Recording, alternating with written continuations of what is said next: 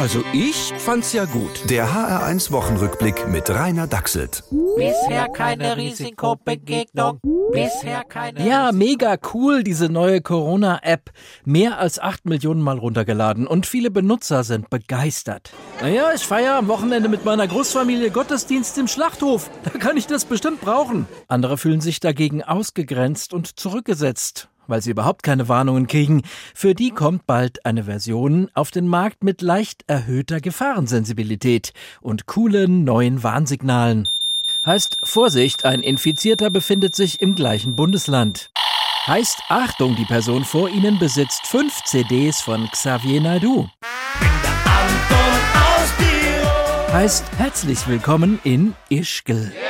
Mega cool. Und aus dieser tollen Erfahrung wollen wir natürlich auch etwas für die Zeit nach Corona mitnehmen. Die App gibt's dann auch für andere Risikobegegnungen beim Dating.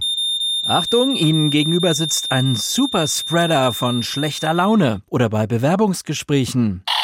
Vorsicht, die Frau versucht sie für dumm zu verkaufen und Sie sind Hochrisikogruppe. Mega cool. Aber wir wollen jetzt auch nicht alles zu rosig sehen.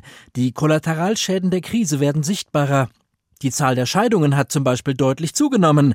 Viele fühlen sich von ihren Partnern bedroht. Schatz, was guckst du mich so an? Ich hab deinen Mundschutz doch gewaschen. Ja, aber nur bei 40 Grad. Willst du mich umbringen? Tja, bedrückend und tragisch. Umso wichtiger, dass wir auch das Positive in dieser Zeit nicht vergessen. Junge Menschen sind keineswegs nur verwöhnt und faul. Manche von ihnen packen da an, wo andere nur die Nase rümpfen.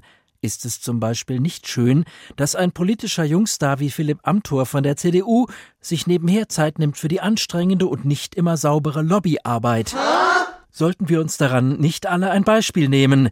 Also ich fänd's schon gut, aber uns wollen die ja nicht kaufen. Ach. Der HR1 Wochenrückblick mit Rainer Dachselt. Auch als Podcast auf hr1.de. HR1, genau meins.